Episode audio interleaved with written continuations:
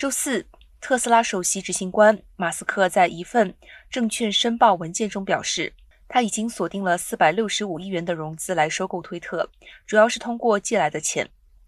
马斯克表示，鉴于推特董事会此前对他提出的收购请求未予回应，他正在研究一项收购要约，也就是直接从股东手中收购该公司的部分或全部股份。文件显示，以摩根斯丹利为首的一系列银行准备向马斯克提供二百五十五亿元的贷款，其中包括一笔以马斯克特斯拉股票价值为抵押的一百二十五亿元贷款。马斯克还承诺他自己提供二百一十亿元的股权融资。